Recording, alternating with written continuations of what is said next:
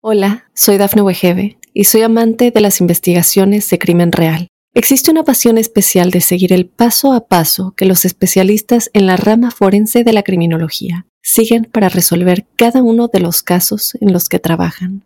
Si tú, como yo, eres una de las personas que encuentran fascinante escuchar este tipo de investigaciones, te invito a escuchar el podcast Trazos Criminales con la experta en perfilación criminal, Laura Quiñones Orquiza en tu plataforma de audio favorita. Estas son las informaciones más importantes del momento. Ataque suicida en centro educativo de Kabul deja al menos 23 muertos. Explican qué sucedió al descender el nivel del agua en Bahía de Tampa. Muere exjugador de la NFL, Gavin Escobar. Pronostican marejada ciclónica en Estados Unidos por huracán Ian. Amigos y amigas de Mundo Now, por acá les saluda Santiago Guevara dándoles una cordial bienvenida y quédense porque de inmediato comenzamos con las informaciones. Un atacante suicida golpeó el viernes un centro educativo en un área chiita de la capital afgana, matando al menos 23 personas e hiriendo a 36, dijo un portavoz del jefe de policía de Kabul designado por los talibanes, según reseñó CNN. La explosión dentro del centro en el barrio de Ashtibarchi de Kabul, poblado en su mayoría por miembros de la comunidad chiita minoritaria de Afganistán, tuvo lugar en horas de la mañana, dijo el portavoz Khalid Sadran.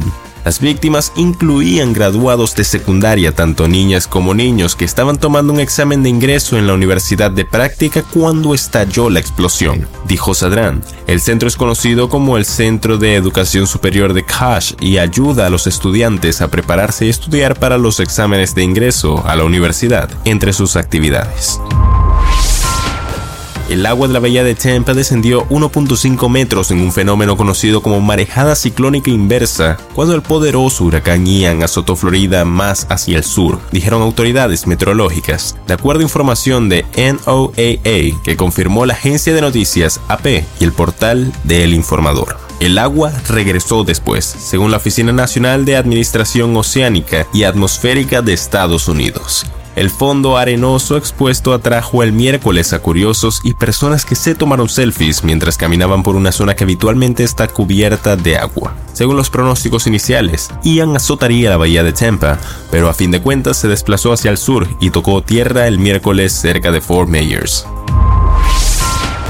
Muere el exjugador de Dallas Cowboys de la NFL, Gavin Escobar, a los 31 años en un accidente mientras subía una zona rocosa en Los Ángeles, California, Estados Unidos. Era el único de origen español en la liga, que ahora se queda sin el ibérico, de acuerdo a información publicada por el portal de noticias de 20 minutos. Autoridades informaron que el ex ala cerrada de los vaqueros de Dallas estaba en un área cerca de Tuckwitz Rock, en el bosque nacional San Bernardino, junto a otra víctima de nombre Chelsea Walsh. Se dice que ambos escalaban una pared rocosa cuando vino el accidente y fallecieron casi de manera instantánea.